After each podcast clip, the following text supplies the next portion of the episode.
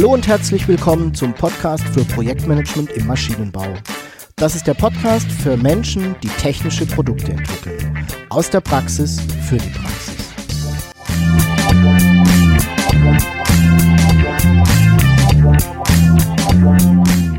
Mein Name ist Jörg Walter. Ich bin Ingenieur und arbeite als Berater, Trainer und Coach im Projektmanagement für technische Projekte.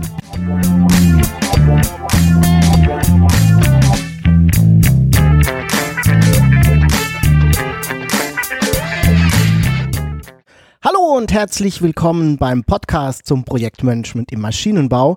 Schön, dass du auch dieses Mal wieder dabei bist. Ich hoffe, du hattest eine erfolgreiche Woche und bist mit deinem Projekt gut vorangekommen. Ja, auch in dieser Episode geht's wieder um unser Fokusthema Projektplanung. Dieses Mal habe ich mir ja, eher ein Spezialthema herausgepickt, etwas, das vielleicht nicht alle von euch da draußen anwenden können. Aber ich denke, dass sich die Vorgehensweise, die grundsätzliche Herangehensweise auch auf viele andere Gebiete übertragen lässt, sodass es auch für euch spannend ist. Heute geht es darum, wie man mit einer Muster-Roadmap ja seine Entwicklungsschritte im Projekt planen kann. Und ja, du hörst es vielleicht schon ein wenig heraus.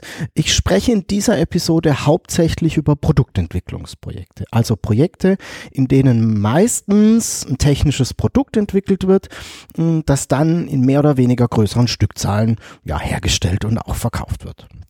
Für solche Projekte habe ich die Muster Roadmap entwickelt, die ich dir gerne heute als Instrument vorstellen möchte. Wie habe ich die Episode im Podcast denn nun aufgebaut? Ähm, wir werden erstmal die Frage beantworten, was denn diese Muster-Roadmap ist und wann man sie überhaupt anwenden kann. Und wir werden dann nochmal schauen, was eigentlich Muster und Musterstände sind und welches denn da so gibt. Ich werde dann im dritten Schritt gemeinsam mit dir überlegen, wie du vorgehen kannst, um die Muster-Roadmap in deinen Entwicklungsprojekten zu verwenden und so deine Entwicklungsschritte zu planen. Es gibt dann nochmal so ein paar Tipps und Tricks, Dinge, auf die du beim Erstellen gerne achten darfst.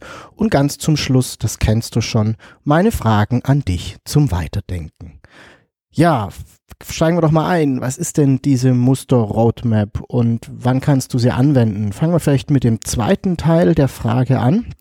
Wann kannst du die Muster-Roadmap anwenden? Ähm, ist eben in der Einleitung schon angeklungen, in Entwicklungsprojekten. Also in Projekten, in denen ein technisches Produkt, in meinen Fällen ist es immer ein technisches Produkt, entwickelt wird, also etwas, das hinterher physisch verkauft werden kann, das hergestellt werden kann, für das in der Regel in technischen Projekten auch zu Beginn ein Lastenheft vorliegen sollte, ich würde fast sogar schon sagen muss, ähm, das die Anforderungen an das Produkt beschreibt und die Aufgabe im Projekt ist es eben, ein Produkt zu entwickeln, das möglichst nahe an diesen an Anforderungen eben ist. Was ist die Muster-Roadmap? Naja, die Muster-Roadmap ist zunächst mal ganz einfach eine Tabelle mit verschiedenen Musterständen, aufgeteilt in die wesentlichen Bestandteile eines Produktes und in deren Eigenschaften, also im Sinne der Qualität. Zum Beispiel bei Werkzeugen werden Musterwerkzeuge oder Serienwerkzeuge verwendet. Bei Prozessen ähm, sind es händische Prozesse oder sind es automatisierte Prozesse. Und es wird jedem Musterstand zugeordnet, welche Verwendung denn da geplant ist. Also zum Beispiel für die Erprobung, für einen Funktionsnachweis, für eine Produktionsfreigabe und so weiter und so fort jetzt habe ich schon ein paar Mal den Begriff Muster und Musterstand oder Musterstände verwendet.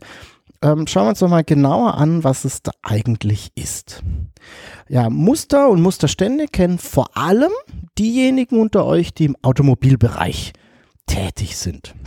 Hier werden verschiedene Entwicklungsstände eines Produktes eben unterschieden und im Automobilbau sind es in der Regel A-Muster, B-Muster, C-Muster und D-Muster. Und dahinter liegt eben die Idee einer speziellen Entwicklungsmethodik, nämlich dass Produkte nicht ja, in einem Rutsch, in einem Schlag entwickelt werden, sondern eben Stück für Stück die Funktion und dann auch die Herstellbarkeit und die Qualität der Herstellung abgesichert werden. Ja, und in der Automobilindustrie verwendet man eben die Bezeichnung A, B, C und D-Muster. In vielen ja, herkömmlichen Entwicklungs Prozessen, vor allem auch denen, die man im Maschinenbau so vorfindet und die da auch Anwendung finden, ähm, haben wir sehr oft andere Bezeichnungen. Dann nennen wir es sehr oft Funktionsmuster, das wäre dann ähm, das Pendant zum A-Muster im Automobilbau. Wir haben sowas wie ein Prototyp, das wäre das B-Muster. Dann ähm, sehr oft eine Bezeichnung, die heißt Vorserienteil oder Vorserienprodukt, das wäre dann die Entsprechung im C-Muster. Und wir haben dann sowas wie ein Erstmuster. Das ist dann das D-Muster. Und meistens gibt es dann noch solche ähm, Stände wie Null-Serie oder dann eben Serie. Das ist das, was am Ende dann verkauft wird. Schauen wir uns mal so ein bisschen an, was hinter den einzelnen Musterständen denn steckt. Und beginnen mit dem Funktionsmuster. Also grundsätzlich dient das Funktionsmuster dem Nachweis einer Funktion. Also entweder des gesamten Produktes oder eben Teile des Produktes.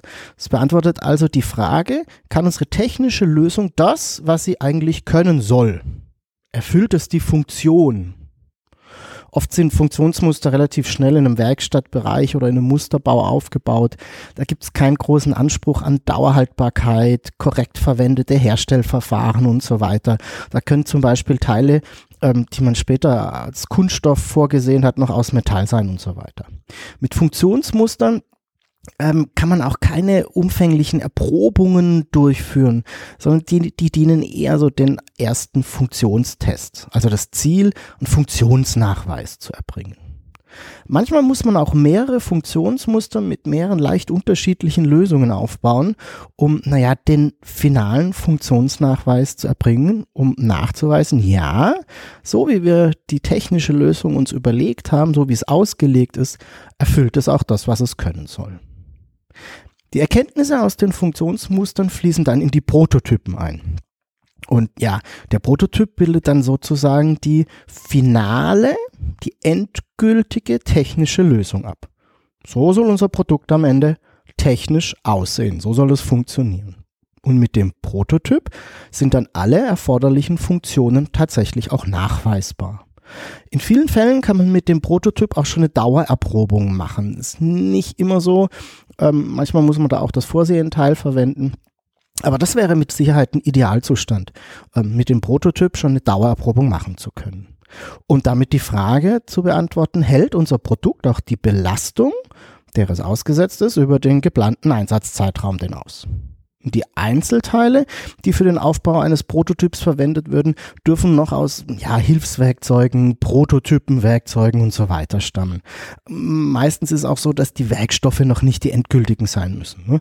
Abweichungen sind da aus meiner Sicht immer dann erlaubt, wenn sie keine Rückwirkung auf Funktion und Dauerhaltbarkeit eben haben. Also genau auf das, was ich mit dem Prototyp ja nachweisen möchte.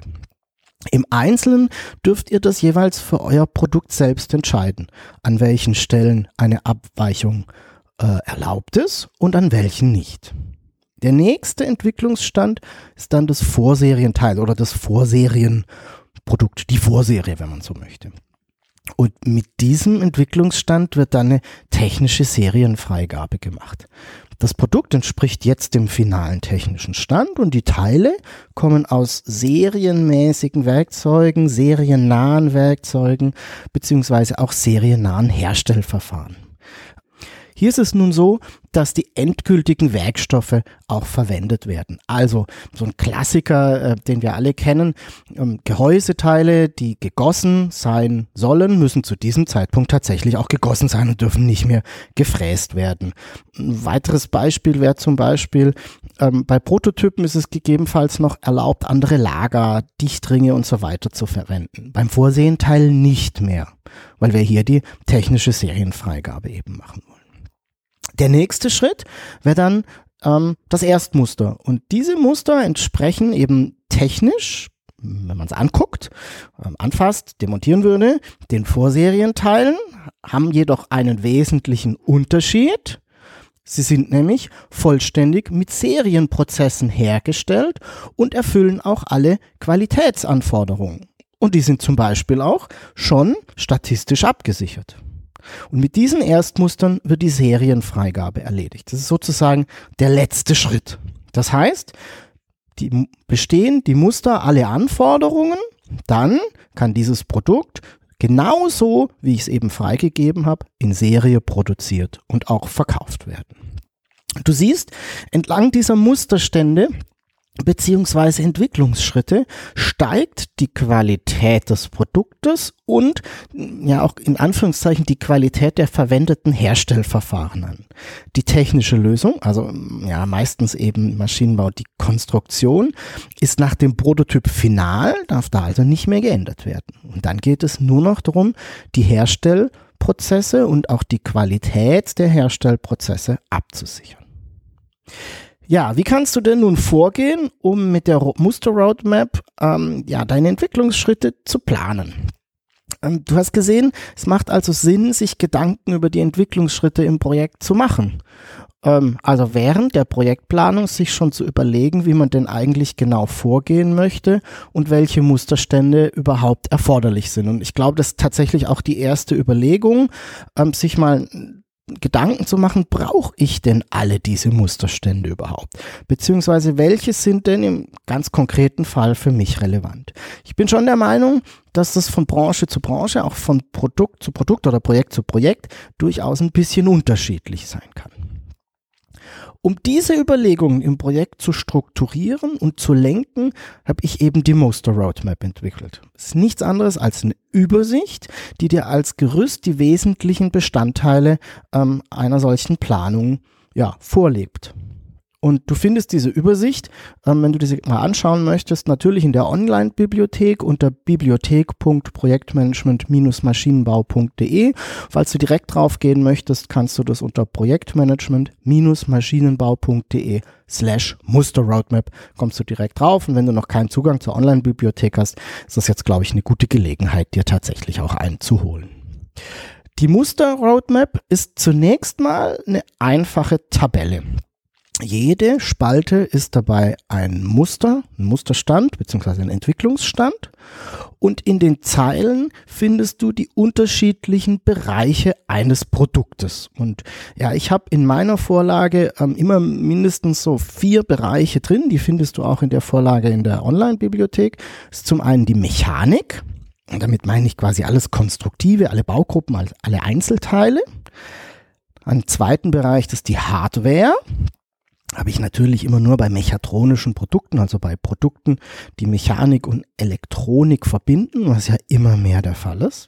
Ich habe einen dritten Bereich, der heißt Software und damit meine ich zum einen die Software, die dann auf dieser Hardware in den mechatronischen Produkten läuft oder auch die Software, mit der unser Produkt gegebenenfalls angesteuert wird, ähm, falls das der Fall ist und ja auch zum Funktionsumfang gehört. Und dann habe ich noch einen vierten Bereich, der heißt Herstellung. Das ist so ein bisschen ein, ein, Querschnittsbereich und den verwende ich hin und wieder, nicht immer, um eben auch festzuhalten, wie die einzelnen Komponenten, also meistens Mechanik und Hardware, hergestellt werden. Also welche ja, Herstelleigenschaften die haben.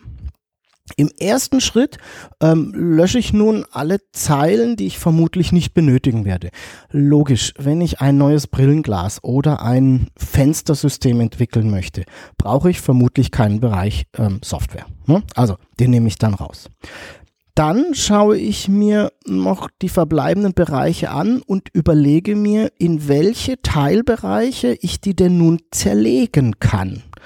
Im Bereich Mechanik sind es dann meistens die einzelnen Baugruppen oder einzelne Funktionsgruppen. In der Hardware ganz oft unterschiedliche Platinen, die eingebaut werden oder eben, wenn ich nur eine Platine habe, unterschiedliche Bau- oder auch hier wieder Funktionsgruppen. Diese trage ich dann als Teilbereiche und den jeweiligen Bereichen ein, ähm, weil es mir eben hilft, meine Überlegungen zu den Musterständen später ähm, ja, besser zu strukturieren und vielleicht auch so ein bisschen zielgeführter zu haben.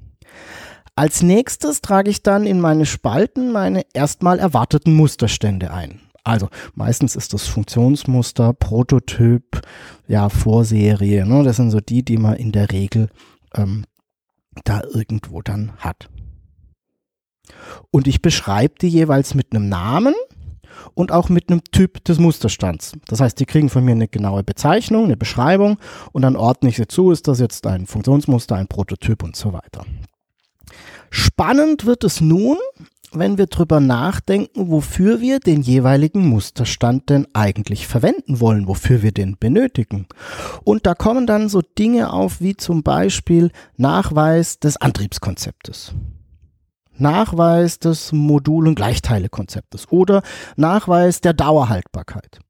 Weil wir sollten ja kein Muster aufbauen, keinen Musterstand erzeugen, für den wir keinen Verwendungszweck haben. Also überleg dir, was du mit diesen einzelnen Musterständen anstellen möchtest. Und nun überleg dir, welche Eigenschaften dabei die einzelnen Teilbereiche haben müssen, damit der gewünschte Verwendungszweck erreicht wird. Also muss zum Beispiel mein Gehäuse schon gegossen sein, wenn ich nur eine Funktionsna Funktion nachweisen möchte? Muss die Software schon verfügbar sein? Und wenn ja, davon welche Teilfunktionen, um einen bestimmten Nachweis zu erbringen? Und jetzt passiert im Laufe dieser Diskussion, also wofür brauche ich die Muster, was ist der Verwendungszweck und welche Eigenschaften müssen dafür die einzelnen Teilbereiche haben. In dies, Im Laufe dieser Diskussion passiert jetzt etwas sehr Spannendes. Wir stellen nämlich fest, ganz oft, nicht immer, aber ganz oft, dass wir nicht nur ein Funktionsmuster, sondern, sondern vielleicht zwei oder vielleicht sogar drei oder vier verschiedene Versionen eines, Funkt eines Musterstands benötigen. Und manchmal sind diese Muster eher gleichzeitig, also parallel ähm, machbar beziehungsweise auch parallel benötigt. Und manchmal bauen die Schritt für Schritt aufeinander auf so dass wir zum Beispiel zunächst den Prototypen, na, nennen wir mal P1 und dann den Prototypen P2 Schritt für Schritt entwickeln und aufbauen müssen, um gewisse Nachweise und Sicherheiten zu erbringen. Und du siehst, im Laufe dieser Diskussion entwickelt sich nun eine Entwicklungsvorgehensweise für dein Projekt. Ein Weg, wie du dein technisches Problem Stück für Stück angehen möchtest. Und abgebildet daraus, was du dafür für Muster benötigst und ja, wofür du die auch benötigst. Am Ende hast du dann eine vollständige Übersicht, eine zu diesem Zeitpunkt vollständige Übersicht über deine geplanten Entwicklungsschritte und die sich daraus ergebenden Musterstände. Und das wird dir helfen, deinen Zeitbedarf im Projekt besser abzuschätzen und natürlich leiten sich dabei auch andere Dinge für dein Projekt, wie zum Beispiel Kosten und so weiter ab. Ja, jetzt habe ich dir erläutert, wie du mit der Muster-Roadmap vorgehen kannst, um deine Entwicklungsschritte zu ermitteln. Und jetzt sind mir noch ein paar Dinge wichtig, auf die du gerne achten darfst, wenn du so eine Muster-Roadmap erstellst. Also erstens, zunächst mal ist es so, dass die Muster Roadmap natürlich ein Instrument ist, das in der Projektplanungsphase unterstützt. Ich verwende das sehr oft relativ am Anfang der Planung. Wenn ich die Projektstruktur schon habe, meistens auch schon so einen ersten Entwurf des Terminplans erstellt habe und dann nochmal etwas tiefer in die technische Aufgabenstellung einsteige. Ähm, wenn ich die Muster-Roadmap dann fertig habe, ändert sich meistens nochmal meine Projektstruktur. Ich nehme jetzt nämlich die zusätzlichen Musterstände als Arbeitspakete mit auf äh, und sehr oft ergeben sich auch aus der Diskussion der Musterstände äh, noch weitere Arbeitspakete, die wir zu Beginn, naja, im ersten Durchgang vielleicht etwas übersehen haben. Und meistens ist es dann auch der Fall, ähm, dass wir die Terminplanung nochmal anpassen dürfen. Und denn auch hier sollten natürlich alle Musterstände abgebildet sein. Und ganz wichtig, bitte berücksichtige hier, was davon parallel abgearbeitet werden kann und was nacheinander erfolgen muss. Das Zweite ist, ich erlebe es sehr oft, dass Projektteams von den unterschiedlichen Musterständen sozusagen überrascht werden. Da wird am Anfang des Projektes einfach davon ausgegangen, naja, dass ein, sagen wir mal, ein Prototyp und ein Erstmuster völlig ausreichen, ähm, wenn überhaupt in diesen Kategorien wie Musterstände gedacht wird. Und dann im Laufe des Projektes stellt man fest, dass dann vielleicht zusätzlich zwei Funktionsmuster und ein weiterer Prototyp benötigt werden, die aber weder bei den Kosten noch im Terminplan irgendwie vorgesehen sind. Und das ist dann ganz oft der Moment, in dem Projekte explodieren, indem sie völlig aus den Fugen geraten. Ähm, du kannst dir nämlich vorstellen, dass so ein Zyklus, ähm, einen Musterstand zu erstellen, ink inklusive Konstruktion, Herstellung der Teile, Aufbau und Test, ähm, nicht in drei Tagen erledigt ist, sondern da reden wir in der Regel über Wochen. Und in solchen Momenten geraten dann Terminpläne völlig aus dem Ruder. Die Muster-Roadmap ist aber nicht nur ein Instrument der Planungsphase, sondern ich setze es auch immer wieder in der Umsetzungsphase ein, weil es nämlich ein, ja, ein lebendes Dokument ist, wenn man so möchte. Ähm, wir sind eben meistens am Anfang des Projektes nicht in der Lage, alle Entwicklungsschritte vollständig zu erkennen. Und keine Angst, das ist völlig normal, dass es nicht geht. Ne? Projekte entwickeln sich, du erinnerst dich, Änderung ist der Normalzustand. Nur solltest du zu Beginn der Planung, während deiner Planungsphase, die Entwicklungsschritte erfasst haben, die zu diesem Zeitpunkt tatsächlich schon erkennbar waren. Das heißt, dass sich die Muster-Roadmap im Laufe der Zeit entwickelt. Sie wird sich verändern, völlig normal. Es kommen Muster hinzu, es entfallen Muster, der Verwendungszweck wird geändert und auch die Eigenschaft, also die Zusammensetzung der Muster ähm, wird sich verändern oder die Zusammensetzung der einzelnen Teilbereiche wird sich verändern. Ich habe die Erfahrung gemacht, dass wir viel besser diskutieren können, wenn wir die einzelnen Entwicklungsschritte transparent auf einer Übersicht erfasst haben. Und genau das liefert eben auch die Muster Roadmap. Was mir zum Abschluss noch wichtig ist, ähm, und das gilt wie bei allen Schritten, die wir bisher in der Planungsphase diskutiert haben, arbeite bitte auch hier im Team. Gerade die Berücksichtigung der einzelnen Bereiche und Teilbereiche in der Muster Roadmap sind bestens geeignet, das Team zusammenzubringen, um gemeinsam zu diskutieren und einen gemeinsamen Weg ans Ziel, und in technischen Projekten ist es eben unsere Entwicklungsvorgehensweise, ähm, abzustimmen und einen gemeinsamen Blick auf die Dinge haben. Und du wirst feststellen, dass schon allein das eine enorme Verbesserung für dein Projekt bringt. Ja, ich hoffe, du hattest auch in dieser Episode wieder viele gute Gedanken und Ideen, ähm, die du für dich mitnehmen konntest und vielleicht kannst du die Muster Roadmap ja direkt in deinen Projekten anwenden. Und wie gehabt habe ich zum Schluss wieder meine Fragen für dich zum Weiterdenken. Hm, welche Entwicklungsschritte hast du denn in deinem aktuellen Produktentwicklungsprojekt? Und wie planst du die sich daraus ergebenden Musterstände und womit bist du dabei zufrieden? Und womit weniger. Ja, und jetzt sind wir auch schon wieder am Schluss der heutigen Episode, wie gehabt. Alle wichtigen Informationen findest du in den Show Notes. Ich packe dir da auch gerne nochmal den Link zur Muster Roadmap drauf. Die Show Notes findest du unter projektmanagement-maschinenbau.de slash pmmb 022. Schreib mir auch gerne deine Ideen und Wünsche zum Podcast unter jörg.walter at projektmanagement-maschinenbau.de. Vielleicht magst du mir auch die Überlegung zu deinen Fragen zukommen lassen. Auch dieses Mal freue ich mich wieder über Empfehlungen an Freunde und Kollegen. Ähm, es ist schön zu sehen, dass der Podcast wächst und immer mehr Hörer dazukommen. Und ebenfalls freue ich mich über deine Bewertung bei iTunes. Den Link dazu findest du ebenfalls in den Show Notes. Ähm, einfach unten mal draufklicken und eine freundliche Bewertung hinterlassen. Wie schon gesagt, du findest die Muster Roadmap in der Online-Bibliothek einfach unter bibliothek.projektmanagement-maschinenbau.de deine E-Mail-Adresse eintragen. Ich sende dir dann die Zugangsdaten zur Bibliothek zu und ich freue mich natürlich sehr, wenn du mir ein Feedback zur Vorlage gibst. Ich bedanke mich fürs Zuhören, freue mich auf deine Fragen und dein Feedback. Tschüss und bis zum nächsten Mal, dein Jörg Walter.